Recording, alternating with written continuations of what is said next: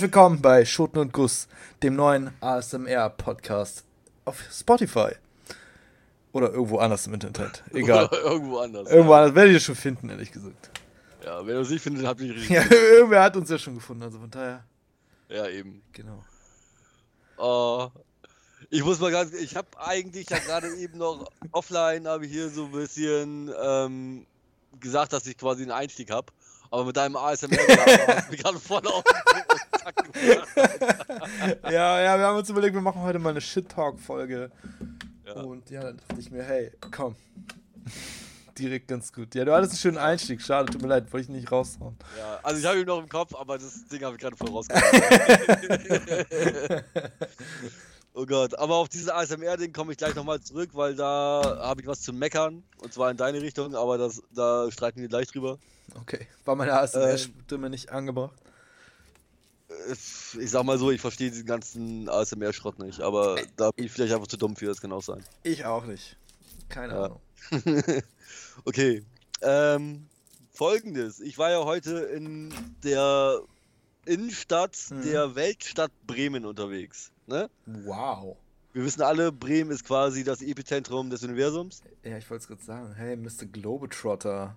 Ganz genau, ich bin mal richtig unterwegs gewesen und zwar nach der Arbeit war ich in Bremen in der City unterwegs, weil ich gewisse Sachen kaufen wollte, erwerben wollte. Mhm. Und ich bin vom Hauptbahnhof aus mit der Straßenbahn, wie sich das gehört, zum Brill gefahren.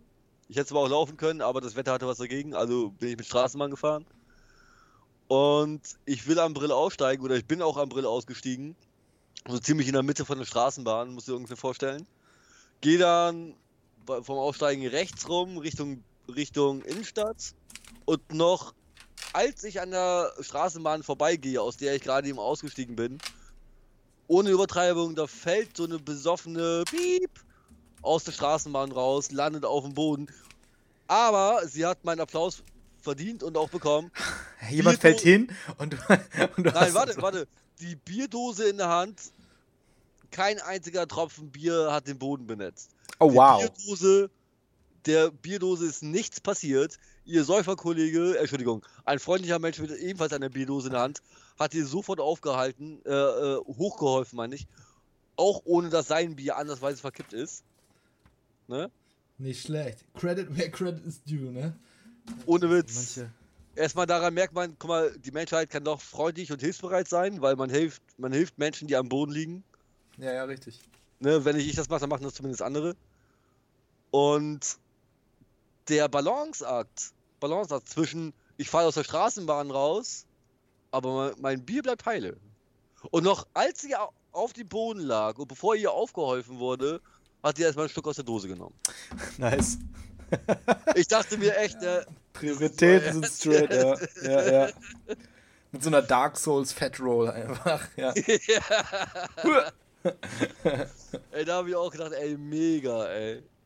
Also das sind auch Sachen, die siehst du ja nicht nur in Bremen, ne? Aber so in, in der City oder am Hauptbahnhof kann einem sowas mal häufiger vor Augen kommen. Aber ich muss, muss auch sagen, also tendenziell, äh, bist du jemand, dem, der viel erlebt? So? Mm, Kommt drauf an. Also, ich sage schon, dass ich kein so langweiliges Leben habe, aber ich bin jetzt auch keiner, der sagt, ey, ich war letzte Woche in Machu Picchu und habe mir da irgendwelche Pyramiden von den Chinesen angeguckt. Ja. Ja ich, ich le ich leider auch nicht. Ich würde gerne auch mehr reisen, aber ehrlich gesagt muss ich auch sagen, ich bin auch jemand so, der gerne stationär ist, ne? Also Freunde von uns sind jetzt in, in, in Portugal gewesen und haben so quasi alle zwei Tage die Location gewechselt. Und ich kann mich gut daran erinnern, dass wir das auch mal so geplant hatten. Und wir sind auch original an zwei Stationen gewesen. Also einmal in Pielenhofen halt und dann halt direkt an der ersten Station in Ungarn. Und dann sind wir halt direkt drei Wochen da geblieben, haben gesagt, nee, ist, ist schön, warum sollen wir einfach weiter? Das ist uns zu kompliziert einfach. Ja, aber das verstehe ich ja. Also einerseits klar verstehe ich, dass wenn man was sehen will, was sehen will, was erleben will oder so ein Kram. Aber wenn man an einem schönen Ort ist, man, warum denn sofort wieder Sachen packen und weg? Das sehe ich auch so. Vor allem die Gefahr ist ja bei 50%, dass es danach schlechter wird. Genau. Ich meine, wenn du genau. direkt einen Lucky Shot hast und sagst, hey, das war richtig geil, warum denn auch weg? Ja, das war halt der Campingplatz da, wo wir auch waren früher als Kinder. Ja. Und der ist halt immer noch richtig gut so. Und also ist jetzt nicht so, dass man irgendwie mit Nostalgiebrille da raufschaut, so von wegen, oh, das war damals echt cool. Das ist noch gar nicht so lange her, ist immer noch gut. Wenn nicht Ja. besser sogar. Also die, das läuft da noch. Ja, ich glaube auch, guck mal, damals, wir waren zwölf. Als Ja, wir da also waren, wir zwölf. konnten das gar nicht noch mal so richtig. Wir konnten gar nicht alles machen, was man da in unserem Alter heute alles machen kann. Weil wir einfach teilweise zu jung waren und einige, einige Gesetze was dagegen hatten. Und andererseits, weil wir auch teilweise vielleicht viel zu naiv waren. Überleg mal, wir haben das WM-Finale 2002, das haben wir mit Lego-Spielen verbracht. Das stimmt. Fun Fact: Ich war jede WM dort. also fast in, jede, jede WM so quasi, die letzt, in letzter Zeit stattgefunden hat. Bis auf eine war ich in Ungarn tatsächlich. Irgendwie. Wenn es die Tatsächlich? nächste, dann müsste ich eigentlich auch wieder hin. Dieses Jahr, November Dezember. Ah. Also ist noch drin. Ist noch drin, aber ich weiß nicht, ist garantiert wärmer als hier, aber ich weiß nicht, ob sich das ich so glaube, das ist saumäßig kalt da. Ich habe also die, die Quelle, aus der ich das habe, also das ist ja heute eine Shit-Talk-Folge, ja? Äh, Ja. Die Quelle, aus der ich das habe, ist, Wikipedia. nee, zwielichtiger und nicht ganz so, kann man vielleicht nicht so für voll nehmen, aber ist schon ein bisschen länger her und das Fernsehen der, ich glaube, Ende der 90er, frühen 2000er war wild und experimentell, zumindest was einige dritte Programme angeht. Und ich weiß nicht, ob du dich daran erinnerst oder ob du das überhaupt kennst. Und zwar war es ein Format, das nennt sich Beate Use TV. Und der Moderator war, wie heißt denn das, so ein Transvestitenkünstler. Lilo Wanders. Lilo Wanders, äh, Travestiekünstler Lilo Wanders. gewesen. Und äh, der, der, die, die Quelle war, also das, worauf ich hinaus wollte, war ein, ein Shoot in. Budapest im Winter. Und ja, es ging halt darum, wie, wie, ich weiß gar nicht mehr genau, das ist echt lange her, aber es ging irgendwie darum, wie schwer die Bedingungen halt von so einem Pornoshoot sind, wenn es halt draußen minus 40 Grad waren und so. Also aus männlicher Sicht betrachtet, ich denke mal ziemlich hart, würde ich jetzt nicht sagen, aber schwer. Ja, es war so, so ein Behind-the-Scenes-Movie, wo ich mir so denke, ja, okay. Also auch jetzt, also damals so dachte ich so, okay, skurril. Und, aber jetzt so im Nachhinein betrachtet, was war denn das eigentlich für eine Sendung? Also ich kann mich nicht erinnern, dass ich das jetzt, ich war jetzt kein regelmäßiger Zuschauer. Ehrlich gesagt, also ich fand Lilo Wanders immer richtig weird. Und jetzt so interessantes Material gab es da jetzt auch nicht zu sehen. Also, das ist so ein bisschen wie. Nee, nee, keine Ahnung. Gibt es nichts Vergleichbares, was ich kenne. Also. Wer guckt sich denn sowas an? Oder wen, wen interessiert das? Dich ja anscheinend. Oh, ja nee, eben nicht. Ich habe ja durchgesappt. Und bist hängen geblieben und hast es dir bis heute gemerkt. Nee, also das war ja, Ja, vielleicht, mir doch nichts. vielleicht maximal den, die, den Ausschnitt. Also ich weiß auch nicht, wie alt ich da war, ehrlich gesagt. Schon interessiert ich. bestimmt in der Hoffnung, so, hey, vielleicht kann man mal was erluschern, ne? Aber, aber Ja. Fun Fact, es gab nichts zu luschern. Das war einfach nur ein Dude, der dann erzählt hat, wie, wie der organisatorische Aufwand dahinter ist. So, und was man da so braucht und dann haben sie irgendwelche Leute auch gezeigt, die dann äh, Decken und so vorgewärmt haben oder Tee gekocht oder so. Ja. Ey, das ist. Ey, überhaupt, ne? Ein Behind-the-Scenes-Video bei einem Porno. Ja, oder? Ich kann mir da nichts drunter vorstellen. Als Bonusmaterial auf so einer extra DVD. Mit, mit äh, äh, äh, Regisseur-Kommentar dann unter. Ja, also hier wollte ich zum Ausdruck bringen, wie, wie nah die beiden sich eigentlich sind. Dann siehst du so eine, so eine Analszene mit sechs Leuten oder so. Im Hintergrund so im Ja, so. Oh, ja, ja, genau. Und sechs Leute, die sich irgendwie einen schleudern. So, und ja, ich wollte hier nochmal zum Ausdruck bringen, wie, wie die beiden Hauptprotagonisten hier interagieren und dass es ja. Was das für die Story eigentlich bedeutet. Ja, der Gesichtsausdruck von unserem Hauptdarsteller spiegelt seinen Zorn wieder, den er gerade in. ja, ja, genau, genau, genau.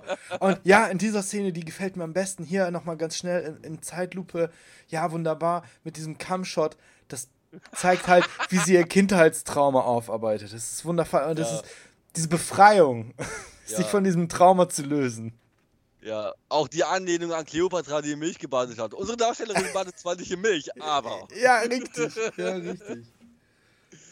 Oh Gott, ey, das ist doch lächerlich. Ja, ja, keine Ahnung, also weiß ich auch nicht. Obwohl, obwohl ich so, so, so ein Regisseur-Kommentar irgendwie fände ich dann schon lustig irgendwie.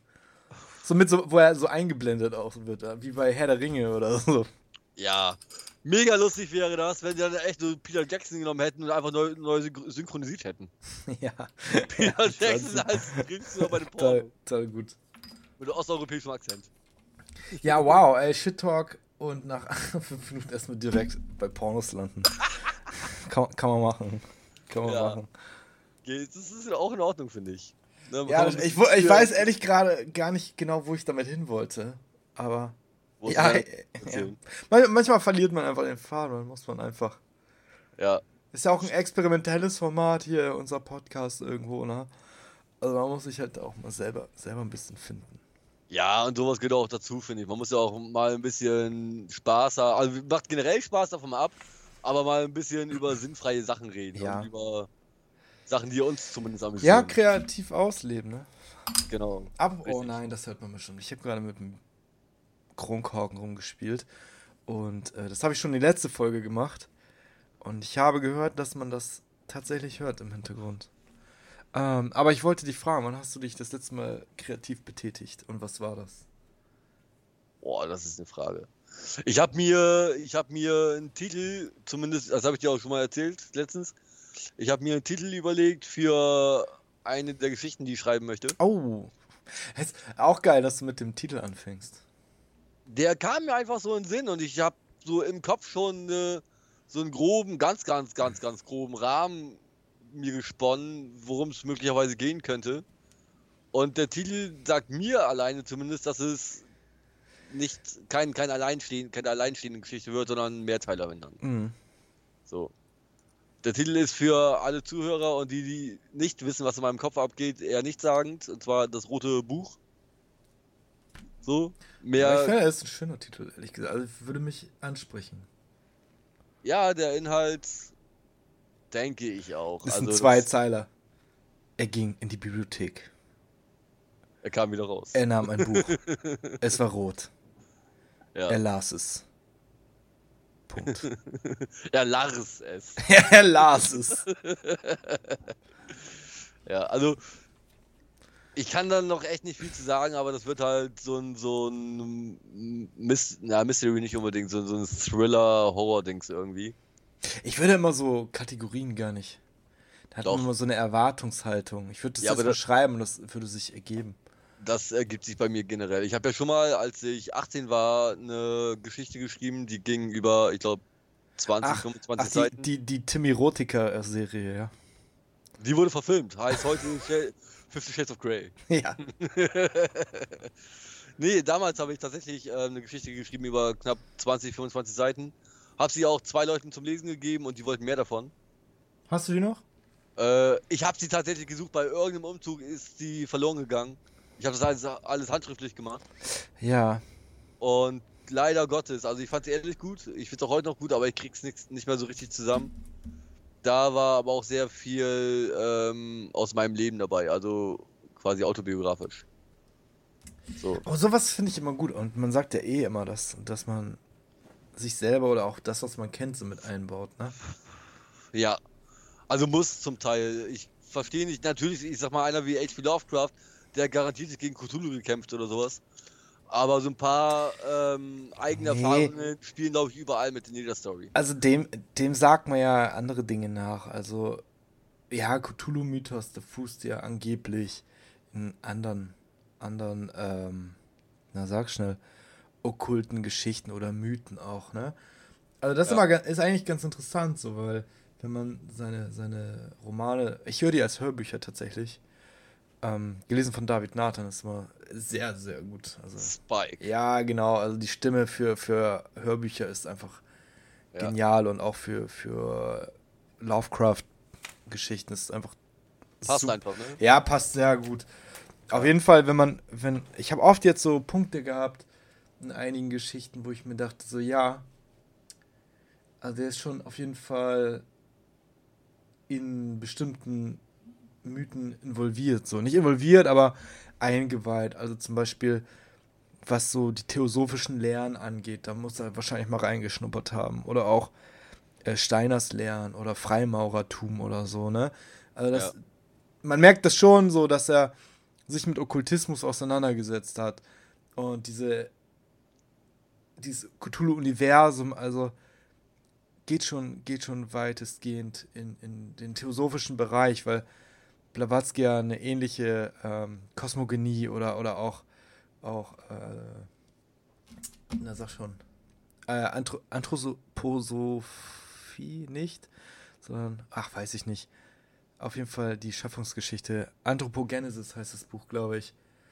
Ähm, genau, wo sie dann davon ausgeht oder beziehungsweise behauptet, die Menschheit ist schon vor mehreren hundert Millionen Jahren entstanden und quasi auch die Schogoten, die Lovecraft beschreibt, die sie da auch beschreibt. Ne? Das sind dann so protoplasmische Wesen, die sich, die halt keine feste Form haben, sondern situativ sich zum Beispiel Arme oder Augen erschaffen können und quasi sich die ganze Zeit immer neu schaffen ich will, will auch nicht vorgreifen, falls jemand die Geschichten nicht kennt, aber also auch, auch die Bücher von Blavatsky sind empfehlenswert. Also das ist schon, ja, der ist schon, schon ein abgefahrener Typ gewesen, muss ich ganz ehrlich sagen. Ich kann halt nachvollziehen, dass die Leute sagen, hey, vielleicht ist da was dran, so, ne? Also es ist schon ein sehr tiefgreifendes Universum einfach. Also so ein dickes Universum aufzubauen, was, was so ineinander greift, ist schon Ausnahme eher. Also ich sag mal, ich habe erstmal für, für die eigenen Erfahrungen, die man in Geschichten mit einfügt oder mit, mit einarbeitet, habe ich zwei prominente, sehr prominente Beispiele. Ähm, das eine ist ähm, J.R.R. Tolkien. Für mhm. alle Unwissenden, das ist der Schöpfer von Herr der Ringe.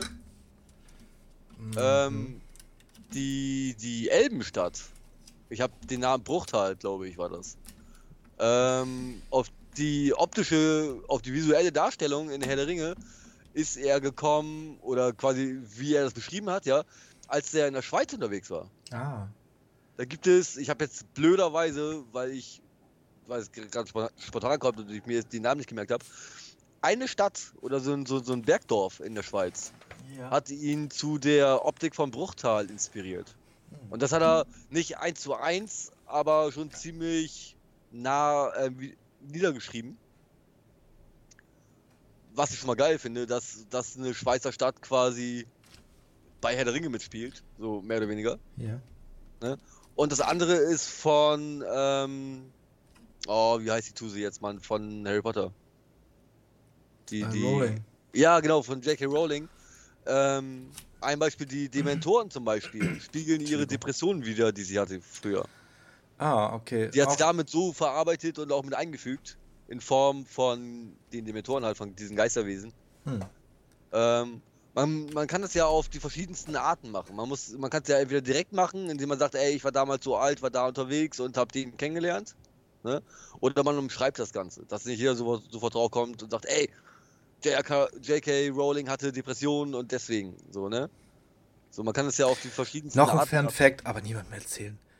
Voldemort soll die Nazis sein. Boah. Mindblown. Äh, oder? Wärst du drauf Komplett. gekommen? Ja, das wusste ich. Was?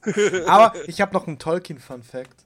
Okay. Und zwar auch mega Rabbit Hole. Äh, ich kann mich selber hören übrigens. Du musst mal vielleicht deine Kopfhörer anders einstellen. Ist auch mega Rabbit Hole, dass man mal abklappern kann. Und zwar gibt es eine Verschwörungstheorie zu Tolkien. Okay. Und zwar, dass er ein eingeweihter alter Lehren war und er Zugriff hatte auf alte Manuskripte aus dem nordischen Raum, auf denen die Lore von Herr der Ringe fußt. Und dass er deswegen so, ja, wie sagt man, umfangreiche ähm, Hintergrundinformationen zu seinem Universum, in, das, in dem das spielt, quasi hat. Und zwar ist die Behauptung folgende, dass Herr der Ringe und das Silmarillion primär Übersetzungen sein sollen aus alter äh, nordischer Folklore und das Silmarillion quasi hunderte, tausende von Jahren vor unserer Zeit gespielt hat und dass das halt eine reale Geschichte ist oder beziehungsweise Überlieferung aus der Vergangenheit quasi, wie man es halt von der Bibel oder sowas kennt. Und dass das halt quasi unter Verschluss gehalten wurde und er das halt verschlüsselt in seinem, in seinem Manuskript halt wiedergegeben hat, um das für andere Eingeweihte zugänglich zu machen. Und Fun Fact, ich meine, er war auch ein Theosoph und Freimaurer.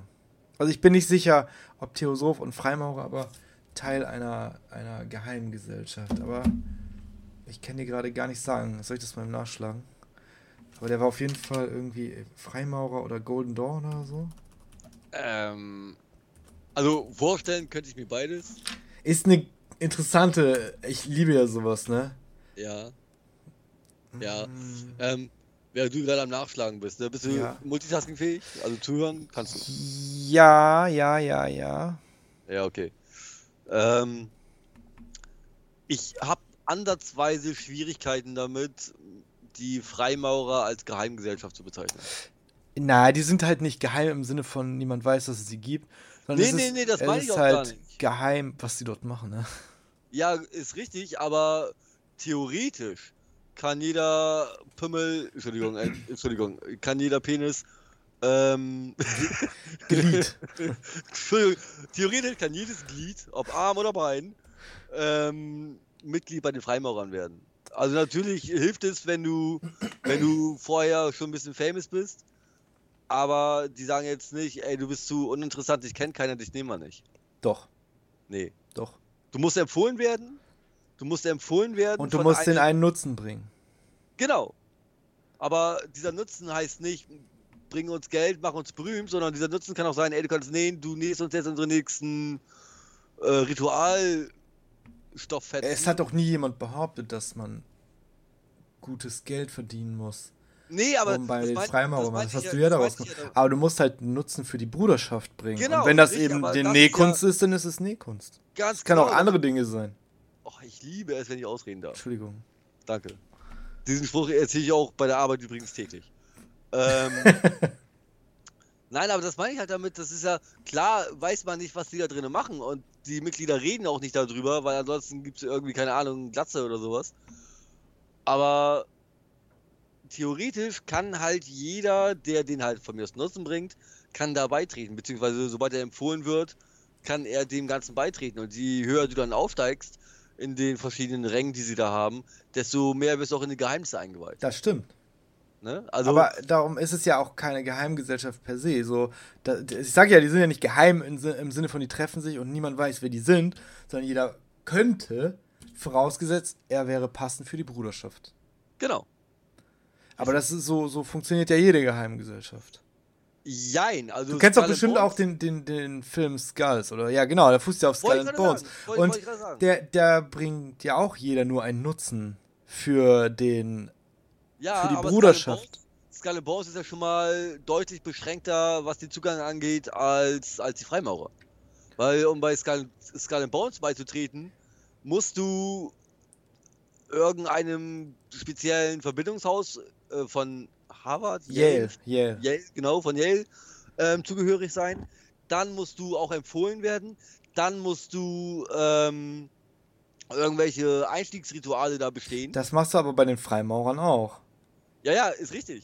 aber bei den Freimaurern kannst du, also Otto Normal-Dascher, kannst du denen beitreten und bei den Skull Bones hast du schon mal ein, die eine Hürde, dass du in diese spezielle Verbindung mit rein musst. Naja, das ist doch ein bisschen das Wording einfach, ne? Bei den Freimaurern ist es ja so, es klingt, als würde jeder dabei teilnehmen können. Aber wer will das denn, ne? Also, weißt du, was ich meine? Ich habe das ja. halt auch nicht ausprobiert, ob ich da jetzt hingehen könnte. Klar, du kannst da anrufen. Ich habe mal angerufen. Echt? Und, ja, ich habe mal bei den Freimaurern angerufen. Hier beim Ölzweighaus. Ah. Und, ähm, ja, genau, du kannst halt da hinkommen. Es gibt so offen, offene Tage. Da kannst du auch hin ohne, ohne eine Empfehlung. Die sind aber sehr selten. Ähm, und interessanterweise, ein Dozent von mir war Freimaurer. Ich habe ihn erkannt. Okay. Also vor, also ich, er kam rein und ich denke, irgendwas stimmt mit dem nicht. Und also nicht, nicht im Sinne von stimmt, irgendwas ist an dem. Und irgendwann später war ich unten eine rauchen ich rauche übrigens nicht mehr. Ähm, und habe seine, seine, eine Nadel an seinem Revers gesehen, an seinem Hemd. Und habe gesehen, okay, das ist ein Freimaurer-Symbol. Und habe ihn halt gefragt. Und ja, er ist Freimaurer. Ein sehr guter Dozent. Kann man, kann man empfehlen. Er hat eine Heilpraktiker, Naturheilkunde Zentrum in Oldenburg. Kann man ja mal googeln, da findet man auch was. Ähm, genau, und habe auch mit dem gesprochen darüber. Also das Telefonat war jetzt nicht so aufschlussreich, aber ich habe ihn halt gefragt, wie ich sag, wie wäre das, wenn ich interessant wäre? Wie, wie käme ich daran? So, ne? Mhm. Ähm, genau, entweder halt, du kennst jemanden, der nimmt dich mit. Dann gibt es so öffentliche Tage, mehr oder weniger öffentlich oder so semi. Also entweder die ganz offenen, vor Tag der offenen Tür, war vor kurzem, glaube ich, tatsächlich einer. Ähm, oder so halböffentliche wo dann halt Außenstehende mal mitkommen, dann isst man zusammen, unterhält sich und das ist so Meet and Greet mäßig, wo man dann ankommt und sagt, hey, ich bin der und der, ich mache das und das, ich interessiere mich für jenes. Es gibt ja auch verschiedene Strömungen unter den Freimaurern, ne? Ja. Er richtig. zum Beispiel war einer von den humanistischen, also gar nicht so an den Geheimlehren oder, oder den Wirken und Werkeln des Universums interessiert, sondern eher so, wie kann man, kann man als Mensch sich besser verhalten oder sich verbessern, um, um quasi ein besserer Mensch zu werden. Und wie können andere davon profitieren, wenn man selbst sich bessert. Ähm, auf jeden Fall, genau, wirst du dann mit hingenommen. Ja, dann kriegst du einer, der sagt, der empfiehlt dich. Dann verbringt man einen Abend zusammen. Und wenn du einem gefallen hast, oder vielleicht sogar dem, der dich mitgebracht hat, der geht dann zu dem nächsthöheren Rang oder so und sagt, ich wäre gerne sein Bürger. Mhm. Und du bekommst noch eine Einladung. Und dann kommst du das nächste Mal zu dem weniger. Ganz ehrlich, weißt du, wie das auch läuft? Bei den Hells Angels. Ja. Ne? Diese, diese Geheimgesellschaften oder diese, diese, ja, die, die sind alle ein ähnliches Konstrukt, ja. ja. Das sind die Freimaurer, das sind der ich habe jetzt Golden Dawn, es sind die Hells Angels, ja, also Biker-Clubs, wo du dann als irgendwie, weiß ich gar nicht, als Prospect oder wie das heißt, dann erstmal, oder ja, Supporter. Genau. Nee, ja. Supporter ist was anderes, Prospect, da bist du quasi äh, Anwärter. Und Supporter, das sind dann. Du bist halt nicht dabei, aber du findest sie halt gut und darfst halt auch nee, so nee, dich im Dunstkreis bewegen, oder nicht? Nee, nee, nee, Supporter sind andere Bikerclubs, die die Angels unterstützen. Ach so, okay, äh, ja, okay, alles klar. Ja, da kenne ich mich halt gar nicht so gut aus. Ähm, ah ja, ja, ja, genau. Da gibt es ja auch so Leute, die sich dann im Dunstkreis von Angels bewegen. Ja. Und, aber keine Angels sind dann, ne? Ja, ja. Genau, genau. richtig. Und um, um in den tiefsten inneren Kreis zu kommen, dann musst du natürlich irgendwie, keine Ahnung, ein Opfer bringen. Dazu oder, mal ganz, also, ganz kurz. Sei es Blutzoll oder sonst irgendwas. Ganz genau, richtig. Es gibt ja, ähm, da habe ich zwei Sachen dann gerade zu sagen, wo du gerade Blutzoll erwähnst. Mhm. Ähm, es gibt eine Dokumentation über die Angels, die ist aber auch schon fuck alt. Mhm. Ich glaube locker, weiß ich nicht, zehn Jahre oder sowas. Gibt es aber auf YouTube locker zu finden. Da geht es um die Angels in Kanada. Mhm. Und die Angels. Die nettesten Kanada, Angels ever. Hey, danke. Ja, voll nett. Geh doch rüber. Hey, danke. Soll ich sie bestraßen ja, bringen? Die waren die, die waren da ein bisschen anders. Also die waren jetzt nicht ganz so freundlich, wie die Kanadier im Allgemeinen vielleicht sein sollen. Ähm, da gab es einen Oberboss und der hieß äh, Mom, also Mom war der Spitzname, Mhm. Boucher. Oh, Und den Namen habe ich schon mal gehört. kann ich mir vorstellen, dass du den schon mal gehört hast, halt, weil du dich auch für sowas andersweise interessierst. Und der Typ, der ist tatsächlich über Leichen gegangen. Der hat Bombenattentate ähm, vollzogen. Und zwar nicht welche mit, ich Ja. stelle meine Bombe ab und fahre dann weit weg, sondern welche mit Fernzünder. Und die haben dann auf ein Ziel gewartet. Wenn das eine Ziel da war, egal wer oder was drumherum war, dann ging die Bombe hoch. Also ich finde, so gruselig und, und also ich habe auch so eine morbide Faszination für Gangkriminalität einfach. Ne? Ja, ich auch. Also Ja. ich finde ja einfach total faszinierend. Ich, erstmal ist es total weit weg für mich, zu sagen, also gar nicht mal so weit weg, aber so, ja, komplett unglaubwürdig, was so geht. Und noch viel krasser. Ja. Also das, was die Leute so in den öffentlichen Medien hören, ist ja nur die Spitze vom Eisberg. Also zu was Kartelle oder, oder richtig, richtig äh, gut strukturierte Gangs, äh, zu was sie in der Lage sind, das ist ja einfach Ja. komplett lächerlich. Ich habe mir letztens, habe ich mir eine Also- Doku angeguckt über, ganz kurz mal eben, über ähm, die Narcos in Kolumbien Ja, und auch über die in Mexiko. Das war irgendwie. die so- Zetas. Ja, genau, richtig. Ey, die haben das Kamera, das war ein deutsches Kamerateam, das da hinten unterwegs war. Und dann sind die einfach durch die Gegend gefahren, haben da, wollten irgendwie zu irgendeinem Ort, keine Ahnung was, und sind dann stehen geblieben, weil da mal wieder, haben die erzählt, also die Anwohner dann, mal wieder eine Leiche am Straßenrand gefunden wurde. Und dann Ja. haben sie die Polizisten mal befragt, ja, der wurde, so wie es aussieht, zu Tode geprügelt. Und dann kam da irgendwann, kam dann irgendwie Vater, Bruder, irgendwas Verwandtes an und hat dann unter Tränen erzählt, ja, ey, der hatte Schulden bei dem und dem. Also ich Ja. finde. Oh, ich bin zu weit weg vom Mikro, weil ich mir ein Wasser geholt habe. Ich habe irgendwie einen Frosch im Hals. Ähm, ich wollte nämlich auch gerade über die Zetas sprechen. Und allein die Entstehungsgeschichte ist ein schlechter Scherz. Ja, wie irgendwelche Leute, also Spezialeinheiten der mexikanischen Polizei, in die USA geholt worden sind oder von den USA ausgebildet worden sind, mit Waffen aus, ausgestattet worden, um die Kartelle einzudämmen und um den Drogenhandel Richtung Texas einzugrenzen, haben sie die ausgebildet, ausgerüstet und mit den neuesten Technik vom Feinsten vom Feinsten ausgestattet. Dann haben die gesagt, los geht's, Jungs. Dann haben die gesagt, alles klar, los geht's, Jungs. Und haben das eins der mächtigsten Kartelle im Sinaloa-Bereich gegründet, so. Ja. Also, und die sind halt bekannt dafür, wie mega skrupel. Also, ich muss mich ja mal kurz outen. Ab und an findet man Videos im Internet, wo man sich denkt, so, warum habe ich das gerade geguckt? Ja. Hm. Also, will jetzt auch nicht näher darauf eingehen, was man da sieht. Aber das ist unfassbar. Das kennt man nicht mal aus Horrorfilmen. Wann war das denn? War das Anfang diesen Jahres oder Mitte, Ende letzten Jahres? Was Ich- genau? Ähm, in Holland wurde ein, da haben sie, da Oh, voll- diese, Voll gut, mal eben ganz kurz. Ich weiß, worauf du hinaus wolltest. Das, wir wollten doch eigentlich eine extra Folge davon machen. Und jetzt kommen wir auf EncroChat, ne? ja, Ja, cool. Nee, nee, hat mit EncroChat nichts zu tun. okay, ich rede einfach weiter. Ja, gerne. Aber hat nichts mit Ähm, EncroChat zu tun. Die haben, in Holland haben sie irgendwelche Drogendealer oder sowas observiert Mhm. und sind denen halt quer durch Holland gefolgt, weil die wollten natürlich wissen, was die machen, wohin die was verschicken und alles. Und irgendwann haben die einen ähm, Container gefunden. So Oh. ganz normal Ja, ja. 40, 40 Fuß Container.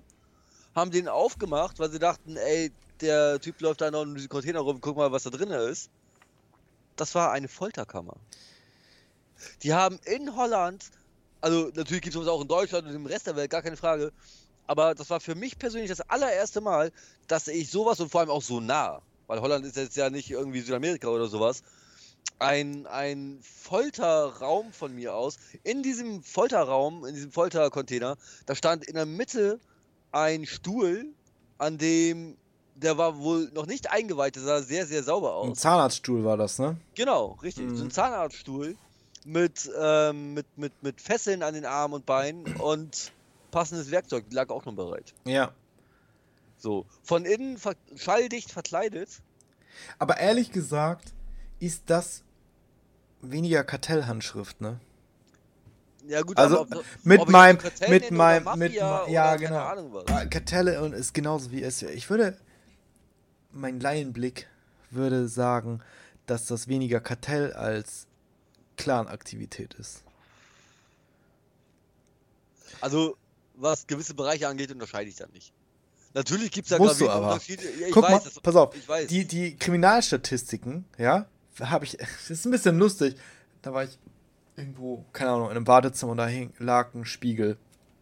Und da ging es dann darum, ein Artikel ähm, auf Platz 1 der Kriminalstatistiken im organisierten Verbrechen ist die russische Mafia. Auf Platz 2 die polnische, Punkt, Punkt, Punkt und so weiter, ne? Und Ja. italienische dann auf 3 und so. Ja. Und dann denkt man sich, hä? Okay, dann ist da ein Sternchen dabei. Genau. Clan, Clan-Aktivitäten Clan-Aktivitäten ist eine eigene Kategorie. ja. So, aber warum ich sage, dass es eher Clan ist, weil die ja anders agieren. So, die, die Kartelle sind einfach von, also die mexikanischen oder südamerikanischen Kartelle sind einfach, viel, gerade mexikanische, sind so krass brutal. Natürlich. die- Die, bringen das auf ein ganz anderes Level. Nichts, nichts kann die aufhalten. Es gibt nichts. Die sind einfach, das ist verrückt. Weil einiger, keine Ahnung, einer den Namen hatte, Juan, was weiß ich. Ähm, ja, der hatte so einen ganz generischen Namen. Da sind die Zetas losgezogen und haben 100 Stück von denen genommen. 100 Stück mit diesem Namen haben die einkassiert und haben keine Gefangene gemacht. Die haben die genommen, die haben den gefoltert, alle 100, gefoltert, umgelegt und in Säurefässer aufgelöst. Als Message. Weil irgendwie, keine Ahnung, ein Kilo Kokain weggekommen ist. Ja. 100 Leben sind keine 5000 Dollar wert, weil das wird ja vor Ort produziert. Da ist es ja keine 80.000 Dollar das Kilo. Ne, du kannst ja ein Kilo Koks oder so in Mexiko für 2000 Dollar. Ja, 1000, 2000 Dollar oder so kaufen. Das ist ein Lachsack. 100 Produktionskosten. Leute. Das sind fast Weiß. 680 Billiarden Pesos. Kleine, kleine Drawn. Ja, kleine, kleine Drawn Together. kleine Drawn Together Referenz. Ja, natürlich, also, also ich sag mal, was, was Folteraktion angeht, ja, da geben sich, glaube ich, Kartelle, Mafia und Clans. äh, Ey, ich glaube, die Leute sind brutal, wenn es um Geld geht. Keine, Genau. keine Chance. Will ich gar nicht. Ich will gar nicht wissen, was da abgeht. Also, Aber ganz kurz mal eben, ja. ähm, da du ja jetzt das Thema Mafia unter anderem so ein bisschen, oder gerade die Rein Rangfolge der russische Mafia, polnische, italienische und sowas, Mhm. die größte und mächtigste Mafia der Welt. Kennst du die? Ich kenne die. Du also meinst die die- persönlich? Bundesrepublik Deutschland GmbH. Die Bild. die Bildzeitung. Ja. Nein, sag mal. Die Äh, Bild? Nein, bist du besoffen. Die. Ndrangheta. Ja, vielleicht. Die was? Die Ndra... Oh, schwer auszusprechen. N und dann Draghetta. Was, woher kommen die? N- Ndrangheta. Aus äh, Kalabrien. Äh, oh ey, meine Ex-Freundin würde mich töten. Ist es Kalabrien? Sizilien. also italienische Mafia. Ja, auf jeden Fall, auf jeden Fall italienische Mafia. Jetzt bin ich. Oh, fuck, war das die Mailänder Ecke oder war das weiter im Süden? Also ich, ich weiß, dass die in Mailand ganz, ganz groß sind. Aber ich weiß nicht, ob da Ah, das, sind das auch die, die äh, diese 1-Euro-Häuser verkauft haben? Wo das dann irgendwie durch Zufall rausgefunden ist, dass das so, dass halb Rom irgendwie oder halb Mailand äh, äh, Ja. so Mafia-Geldwäsche-Frontshops sind? ja, das Weil irgendwer gefragt hat, hey, warum, warum sind die Häuser denn so günstig hier? Das kommt hin. Die Ndrangheta hat ähm, in den 90ern, da hatten die in Italien, also die haben generell mit Mafia-Problemen zu kämpfen. Und Ja. die hatten einen Anwalt, der hieß Falcone mit Nachnamen. Den Vornamen habe ich vergessen. Ähm, war das der Anwalt oder? Nee, das war der Anwalt, genau. Der Anwalt Falcone hieß das. Ähm, den haben die mit einer Autobombe hochgejagt.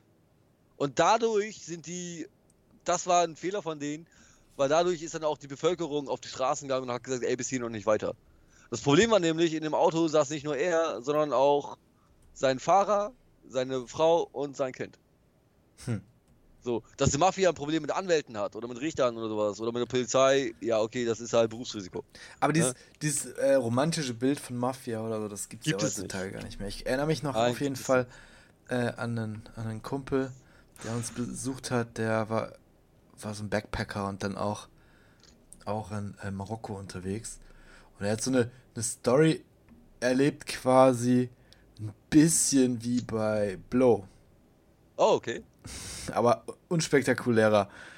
Aber irgendwie, ja, keine Ahnung, er war in Marokko und wollte wohl Hasch kaufen. Und dann meinte einer so, ja, ja, warte kurz. Und dann kam halt ein Truck vorgefahren und die haben ihn halt entführt. Und haben ihn halt irgendwo, irgendwo ähm, in Marokko an den Arsch der Welt gefahren. Und er konnte halt ein bisschen, ich weiß nicht, Arabisch? Ich weiß gar nicht genau, was sie sprechen. Oder Französisch? Französisch sprechen. Die sprechen, Franz sprechen Französisch oben.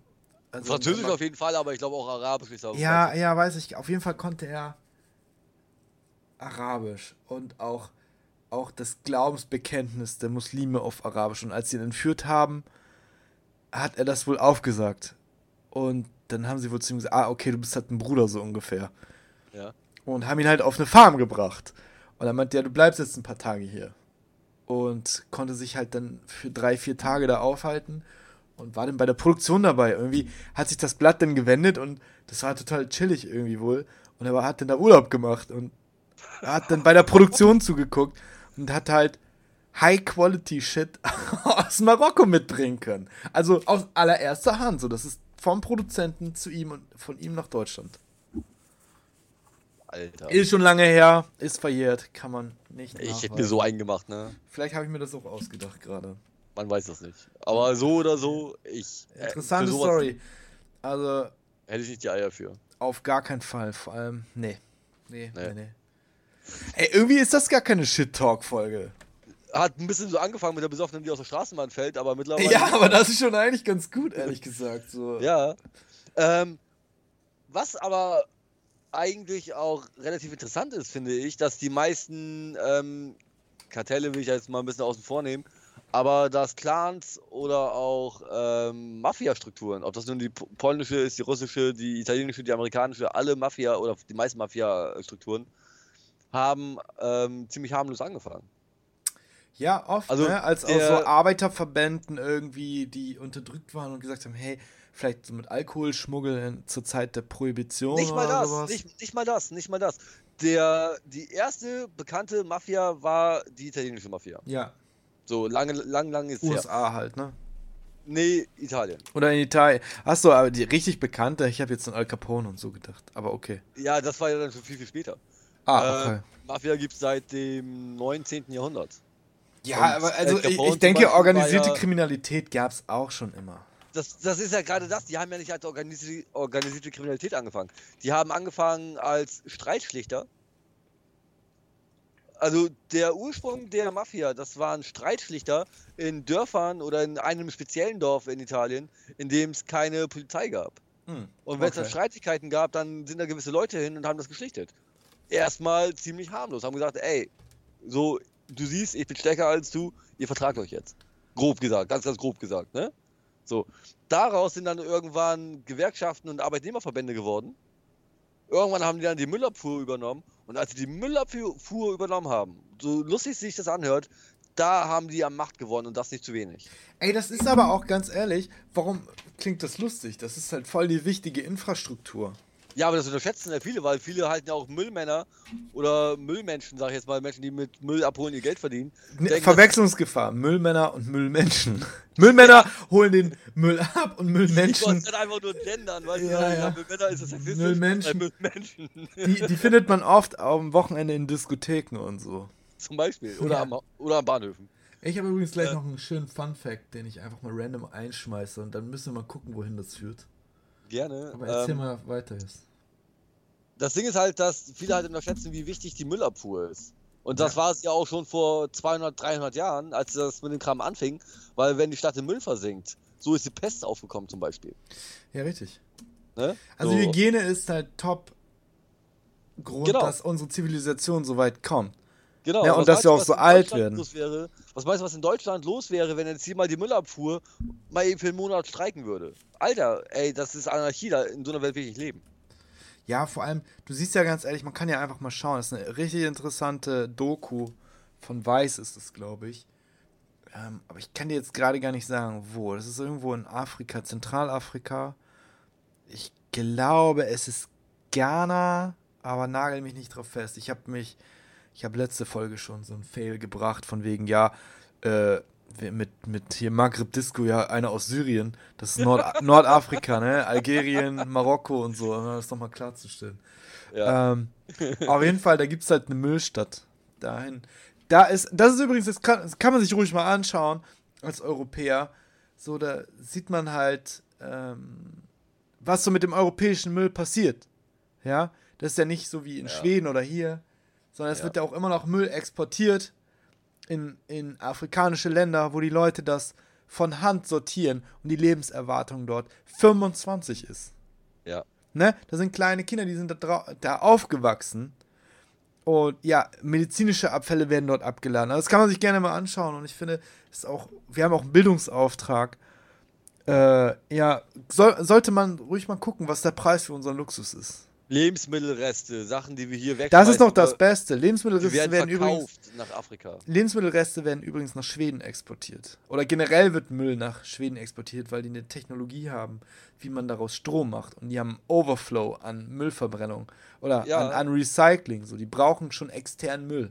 Ja, aber alles, was an, alles, was vom, vom Huhn oder vom Schwein bei uns nicht verwertet wird, das wird nach Afrika verkauft. Kann gut sein, ja. Das ist Tatsache. Ja, so. kann gut sein. Ja, also das wird denen dann als, als Spezialität, als Leckerbissen verkauft, wo wir sagen, ey, das kannst du doch nicht essen. Ja. Weißt du, damit machen wir noch Geld oder jetzt nicht wir in Person, du und ich, sondern die Firmen, die das wirklich als Lebensmittel weiterverkaufen. Ja, tut mir leid. Also das ist auch immer so, wo ich mich frage, jetzt kommt auch noch ein kontroverses Thema, was wir, wo wir das fast aufmachen, aber ganz schnell, wo wir nur reinlunzen wollen mal eben.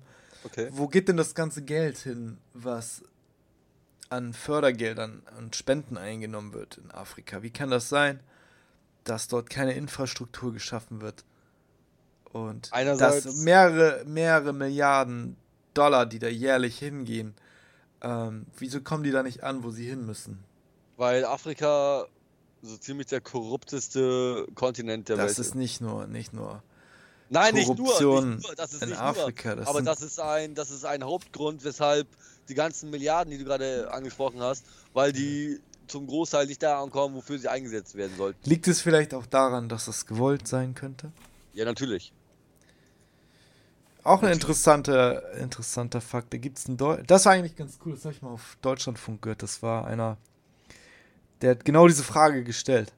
Wo geht eigentlich das Geld hin? Und wieso kriegen die Leute ähm, immer nur Lebensmittelpakete und, und quasi Almosen zugesteckt, anstatt Infrastruktur.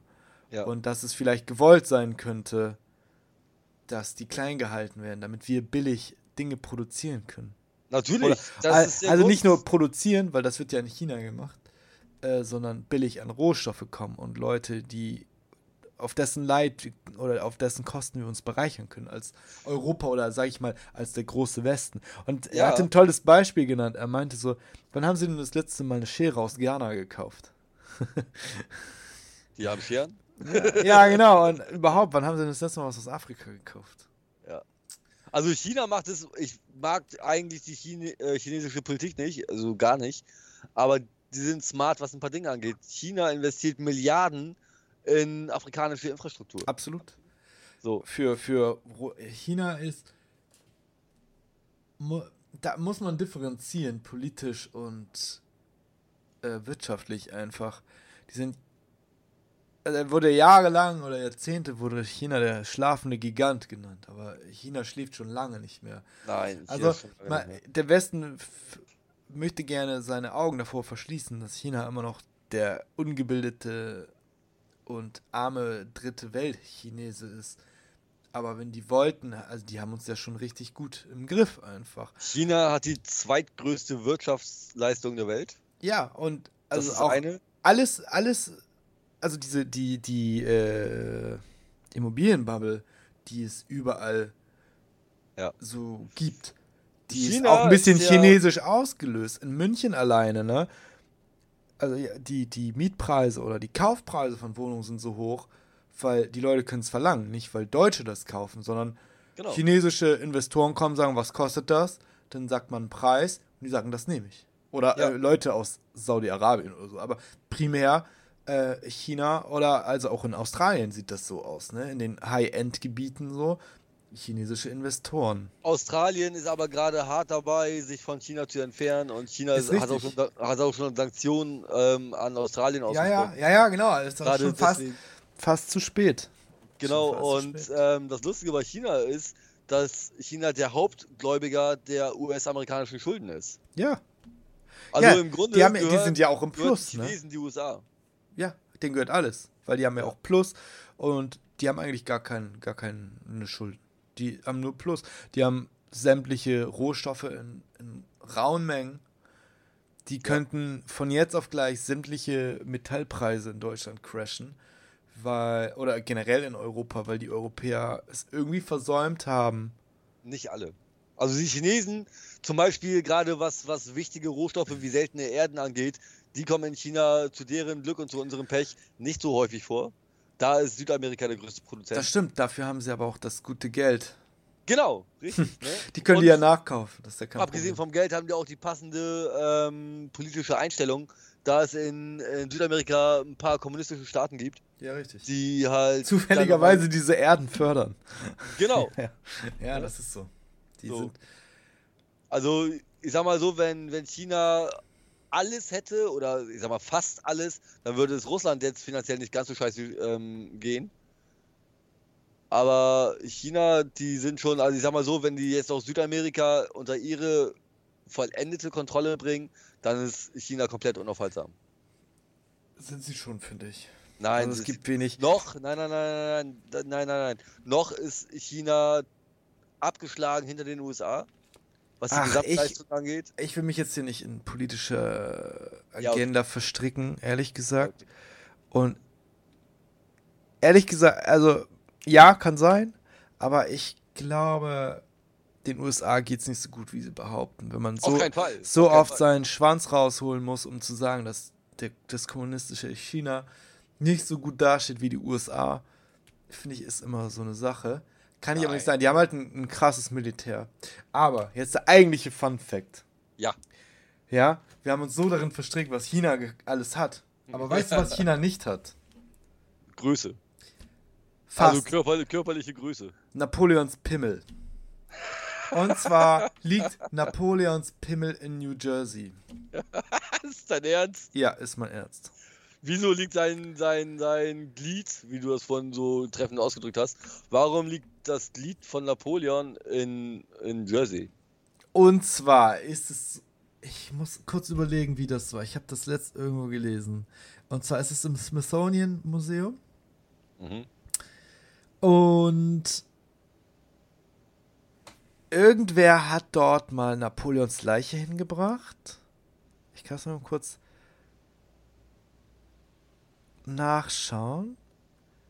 Ähm, genau, und der wurde untersucht,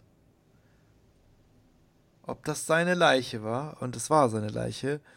Und der Arzt, der ihn untersucht hat, dachte sich, hey, Der passt perfekt in meine Ganz Filmesammlung. ehrlich, da kann man bestimmt Geld mitmachen und hat den mitgenommen. Und hat den dann irgendwie versteigert für 3000 Dollar.